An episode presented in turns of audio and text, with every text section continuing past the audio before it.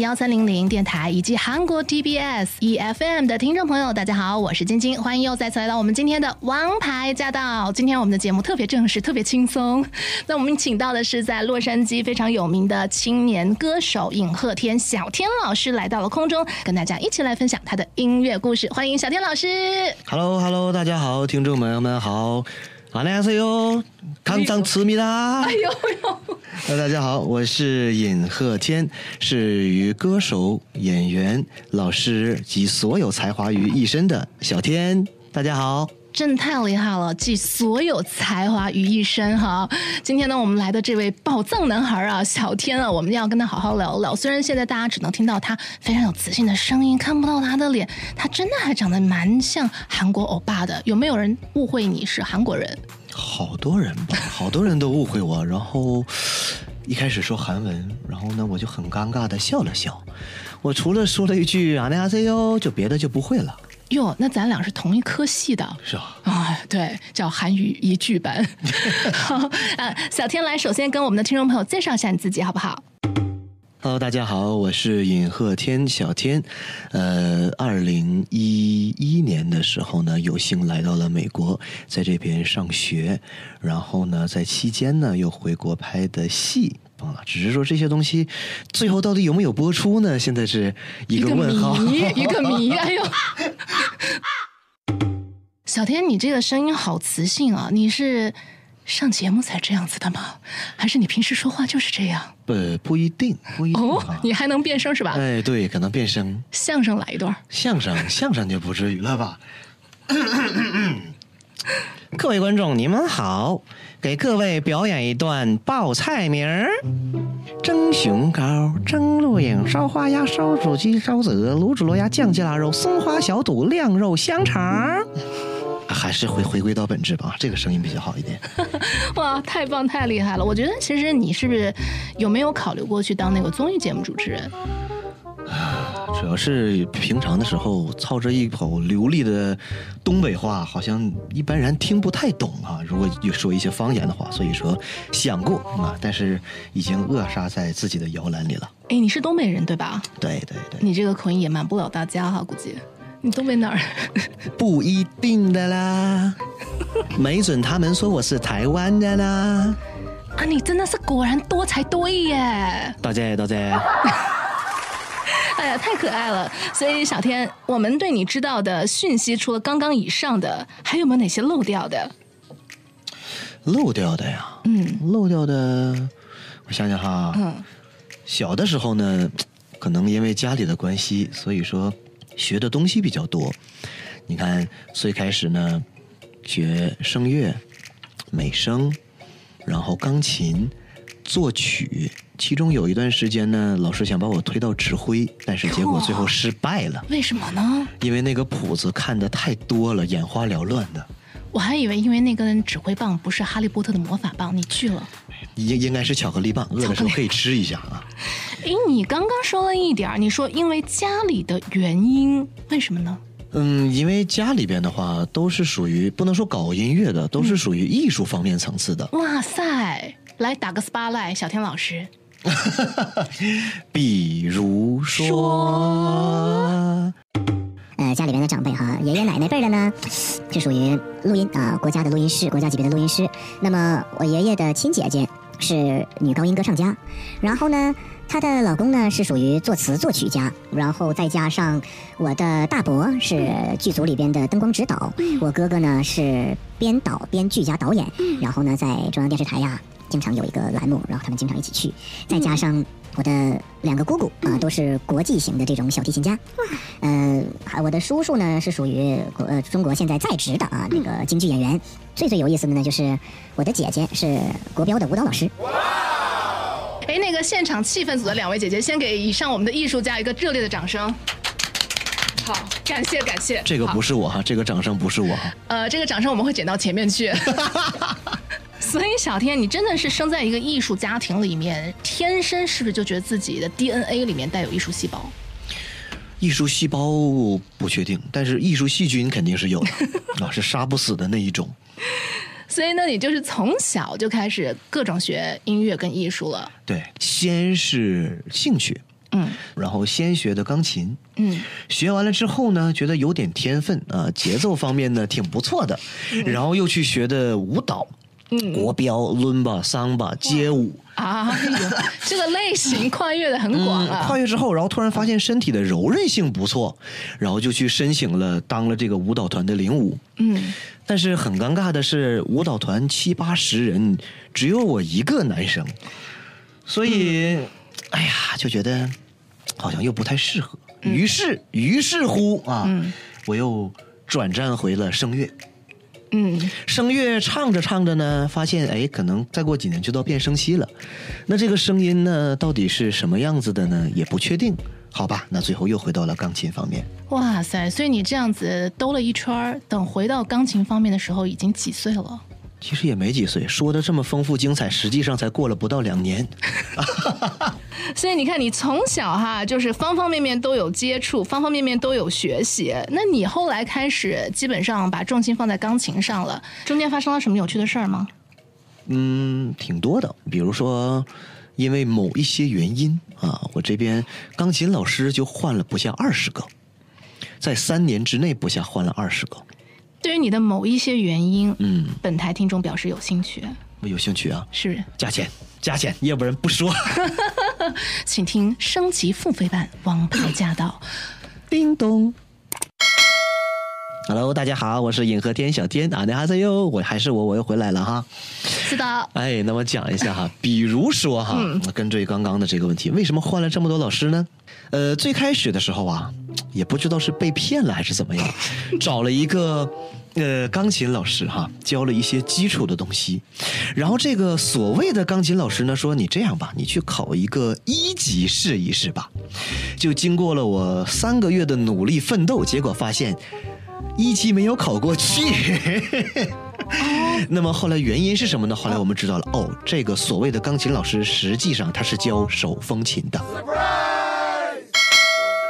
第一个就算是过去了，嗯，你不会第二、第三个又找错老师了吧？呃，好像确实是的，好像确实是的。第二个呢，是家里边的一个长辈的一个朋友的朋友的朋友，是说他家孩子呢琴学得好，对吧？对。然后就结果最后。拿我当成了一个试验品，好像没没没没教两个星期，我就觉得这个人不对，还没有第一个那个手风琴的那个专业呢，所以就直接让我 pass 掉了。很有智商，一个四岁的小朋友已经学会了分辨一个老师的专业度。我们现场的气氛组姐姐们，来掌声鼓励一下他。呃，这个掌声还不是我哈，还不是我。重点来了哈，重点来了。好。当第十几位的时候，我觉得终于找到了一个靠谱的老师，我还挺喜欢他的。结果发现他一点都不喜欢我，不喜欢到什么程度？就是可能说这节课是一个小时，我刚坐下，书刚翻开，嗯，手刚放到琴键上面，嗯，突然老师的一句话：“不好意思，你的手型不好看，回家重新练，好吧？”我的一个小时就结束了。Oh no！那你就跟着这个老师就就此掰了吗？还是你就也没掰，也没掰。家里边觉得这个老师特别的好，而且这个老师特别的有名气啊！直到现在，他还是属于一级的教授，在中国属于特级的钢琴老师。但是是谁呢？我就不说了。反正是一个女生啊，戴着眼镜，山个痣。哎呦，这个信息量很大。广告之后更精彩。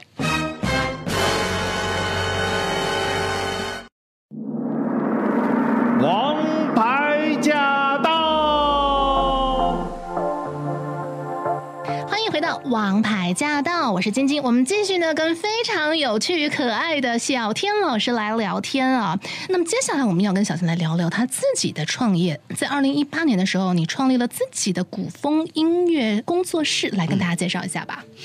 因为经常感觉自己像在外边漂泊漂流呢，也不是这么的好，对吧？感觉像居无定所。嗯。那么最后啊，最终导致于、嗯、还是应该有一个。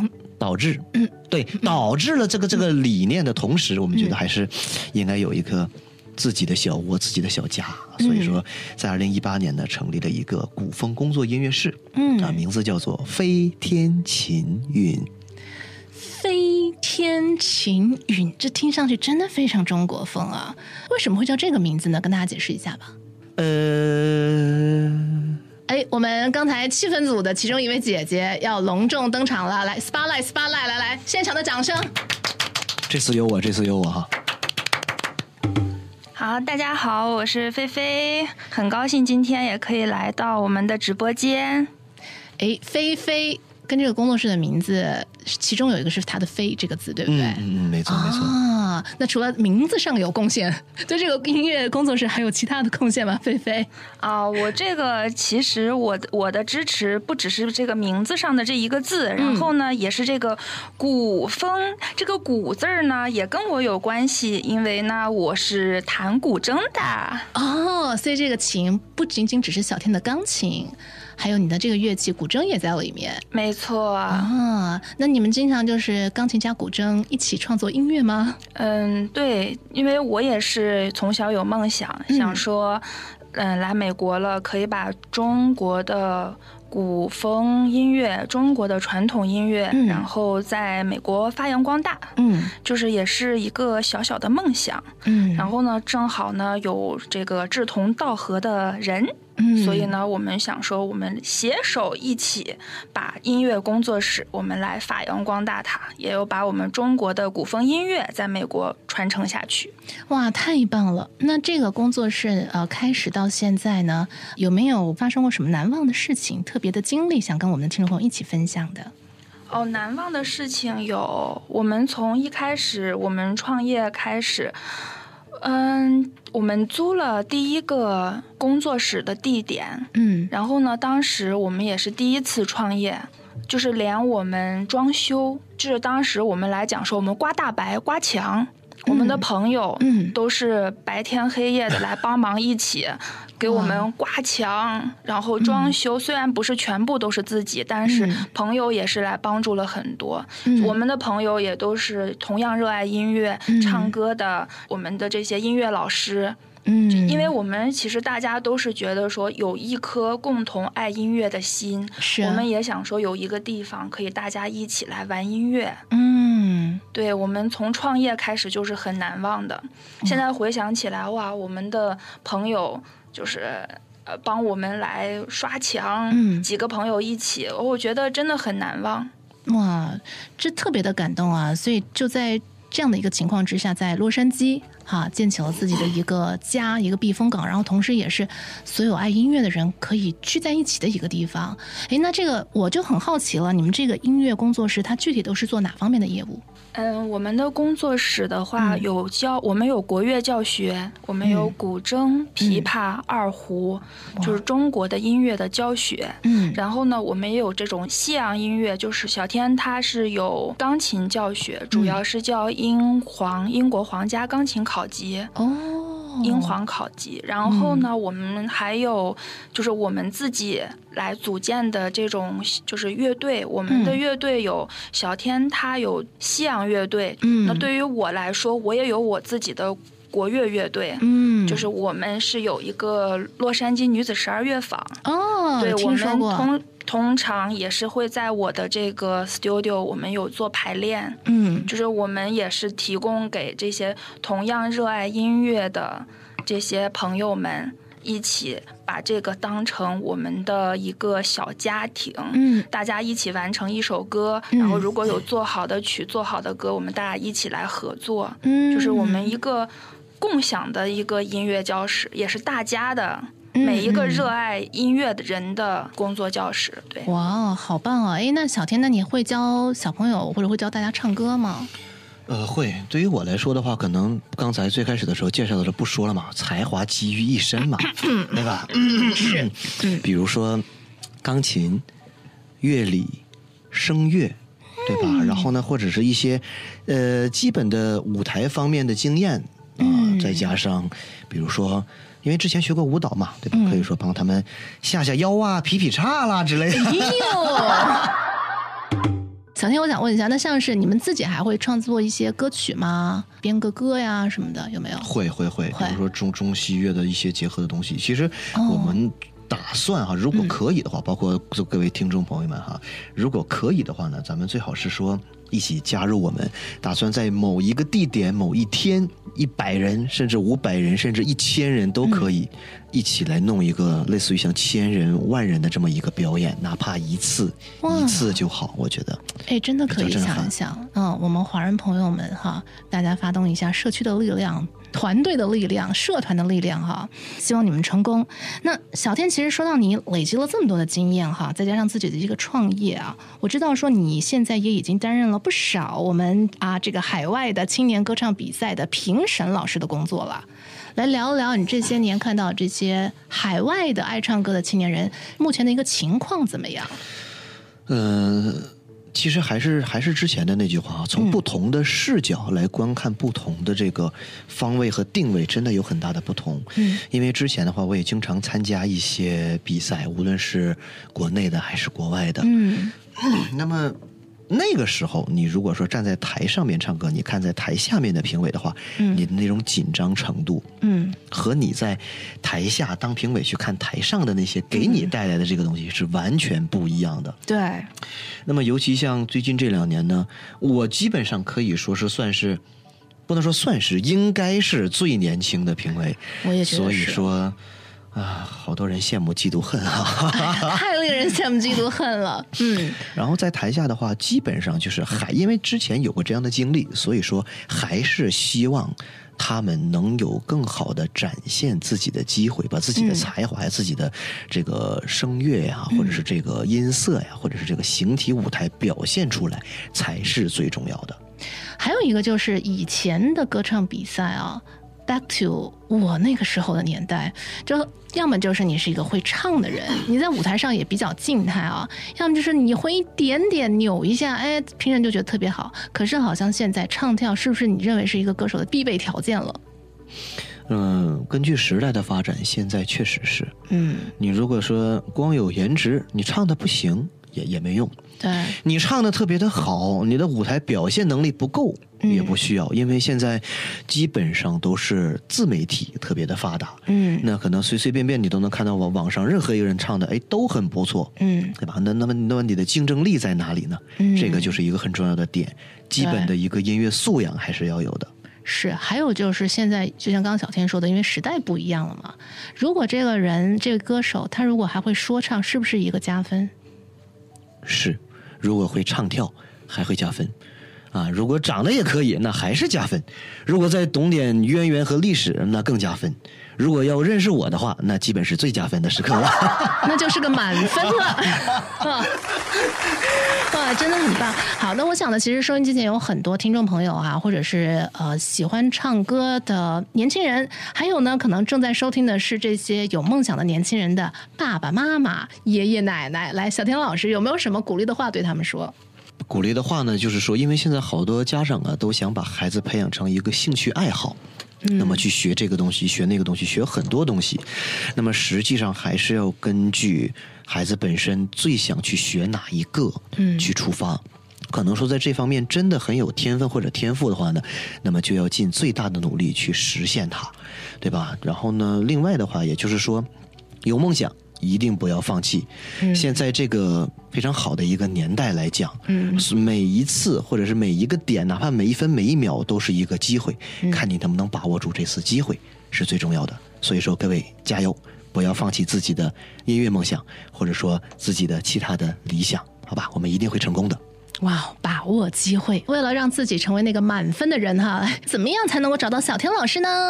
通过 YouTube 平台搜索我的名字尹鹤天就能找到我啦。哪个尹？哪个鹤？哪个天？呃，尹的话，伊人啊，在水一方。所谓伊人在水一方的“伊”，去掉左半部分。鹤呢，就是当你抬头仰望天空的时候，看到有仙鹤在飘的那个鹤。哦。天呢，就是哎，你一睁，每天你睁开眼睛都能看到我的那个天。你后面有一个拼音，是不是也能够找到你？啊，对，通过我的拼音也能找到。H E T I A N Y I N。好的。好，大家可以去到 YouTube 上面找到小天老师啊，然后上面有他唱的歌曲，然后有什么事儿在下方留言可以找到你。对，在下方留言，那么我每天都会关注的。好了，谢谢我们今天的宝藏老师小天来到空中，谢谢小天，同时也谢谢菲菲来到空中，我们下次再见，现场全体气氛队鼓掌。这次有我，这次有我。别哭，我亲爱的人，我想我们会一起死去。别哭，夏日的玫瑰，一切已经过去。你看车辆穿梭，远处霓虹闪烁，这多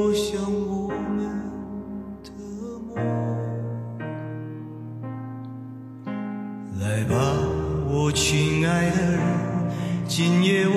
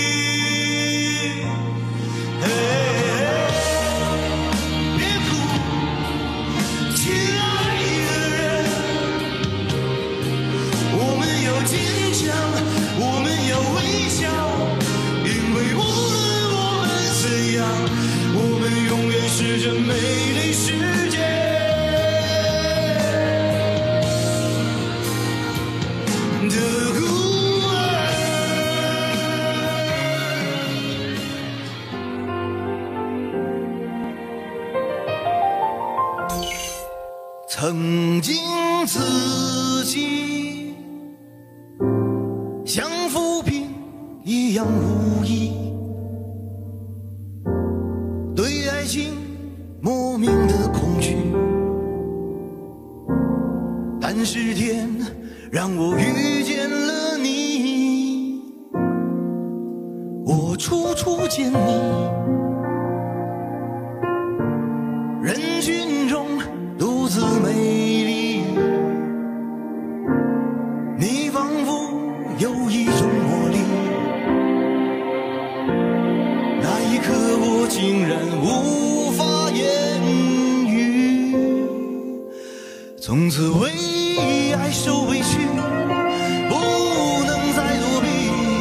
于是你成为我生命中最美的记忆，甜蜜的言语怎么说也说不腻。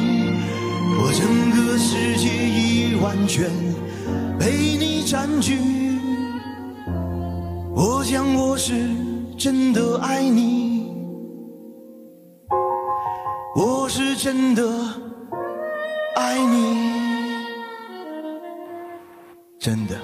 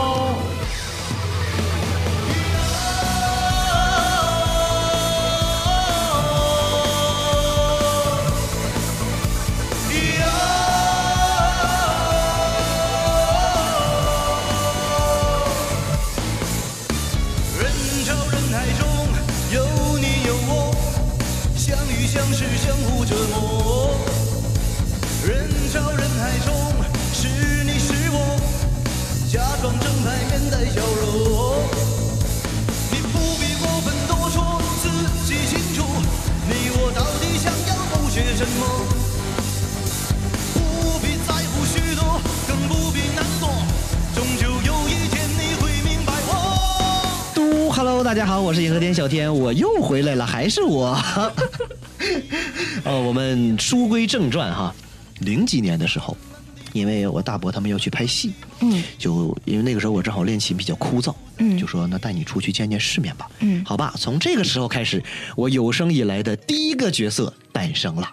好期待哦！那么这个第一个角色，我觉得大家一定想不到。你当时是几岁？八岁，八岁，八岁，八岁。那肯定是演一个小朋友呗。啊，对对，是小朋友，小朋友。那那我不可能演七老八十的老大爷，然后让那些四五十的人管我叫爸爸吧，是吧？呃，古装戏还是现代剧？呃，哎呀，这个戏怎么讲呢？因为当时吧，那个、嗯、那个时间段哈，好像这个呃网络还没有比较发达，嗯，主要讲述的是未来如果有网络之后的。这么一个电视剧，其实比较前卫的，是比较前卫的，对，有点那种。你不会是演外星人吧？嗯，没有，没有，比那个好很多很多，啊，因为当时比较胖。然后呢，最后导演给我安排的角色是让我演一个乞丐头，丐帮帮主。给我的一个设定呢，就是说我左手拿着打狗棒，右手拿着破饭碗。啊，然后身后一群这个小弟小妹们沿街乞讨，然后突然发现了，哎，这有一个东西叫手机，但是它是四四方方的，我们不知道叫什么，我们以为这个东西能吃，啊，然后慢慢慢慢往后延伸，但当时最大的问题是，他们说我太胖了，说乞丐没有吃的这么胖的，你知道吗？这么富的流油的，所以要让我减肥。那你减了吗？嗯，反正表面上是减了。他们在的时候呢，我就清汤寡水的吃一吃哈，喝喝茶什么粗茶淡饭。但是只要一不在，冰淇淋呐，对吧？这些小零食啦，山楂糕、山楂片啦，啊，现在有点饿了。那其实说到小天呢，在来到美国之后呢，也经常有一些机会要跟呃歌手们同台演出啊，合作呀。大概跟哪些人合作过？哇，如如果要说这两年合作的人，那可太多了。嗯，比如说像朱咪咪老师，嗯，伍思凯老师，伍思凯，黄凯芹老师，哇，文章老师，有，尤雅老师，哎耶，啊，那个还有一些，比如说韩国方面的，呃，做梦的时候可能合作过，那但是现实当中还有待商榷。哦啊，杨宗纬老师啦，对对对，杨宗纬老师，然后呢还有熊天平有没有？嗯，对，熊天平，嗯，郑嘉颖，哎呦，嗯，好像还蛮多的。那真的是蛮多的哈。哎，其实跟这些呃艺人歌手们同台合作，你还记得第一次是跟谁合作？当时是一个什么样的状况？第一次的话，哦，第一次是跟朱咪咪老师。哦，朱咪咪，嗯，朱咪咪老师，这个我呃，如果大家看过很多港剧啊、香港电影啊，永远可以看到朱咪咪老师非常慈祥的形象。他本人也这么搞笑吗？对的，他本人就是也确实是这么搞笑，而且为人呐、啊、处事方面都特别的和蔼可亲。哎，你有没有发现，就是老一辈的艺人啊，他们特别的谦虚，然后人特别的 nice，是不是，小天？不一定哦。哎哎哎哎，请听付费版《王牌驾到》来。好，那第一次你说是跟朱一咪老师的话，当时是一个什么样的情况？他很照顾你吗？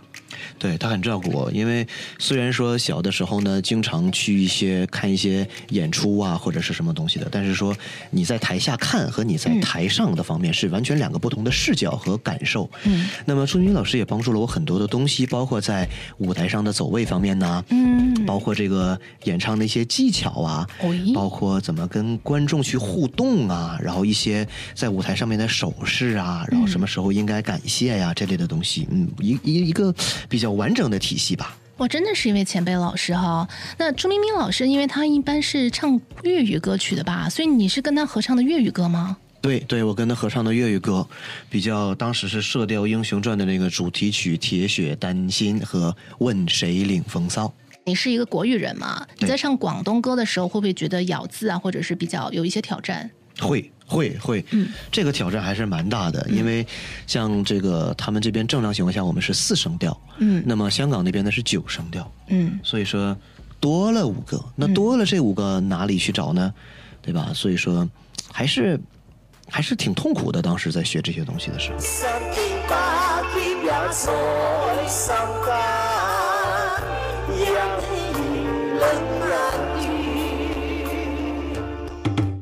老师，这个是一个非常美好的这个经验哈。那还有没有其他比较挑战的经验呢？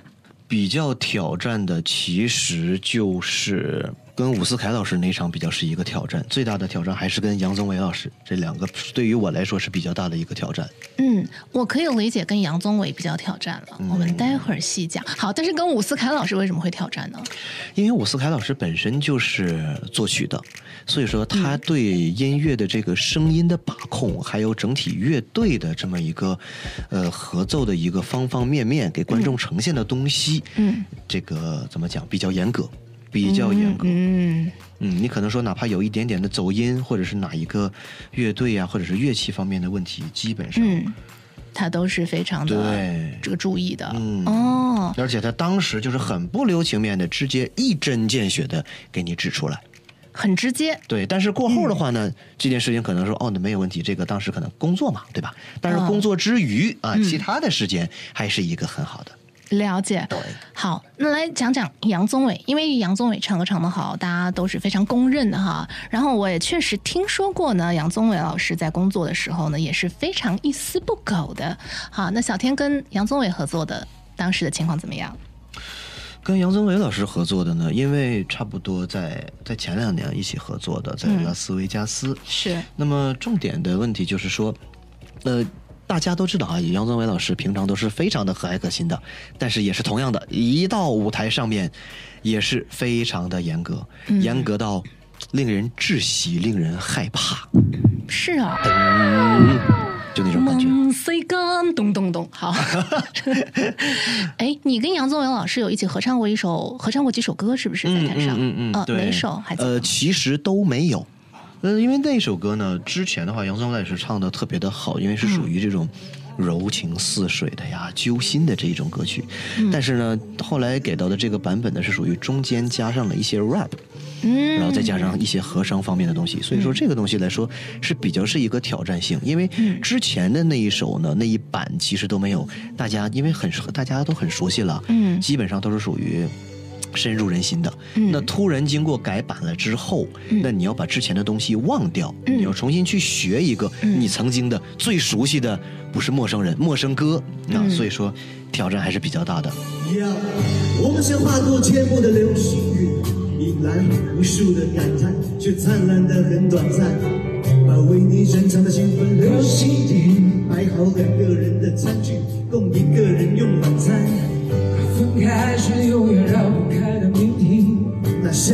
就是我们特别的运气。岁月的寒风把回忆吹得冰冷，却留下一个角落给我们炙热的青春。如今我们身处两地，抬头看着月亮。那一段说唱是你自己写的吗？呃，不是，不是，那一段是因为好像之前国内的某一档综艺，然后呢。嗯他跟这个另外两个两个人一起去改编呐、啊，合成的这么一首歌曲。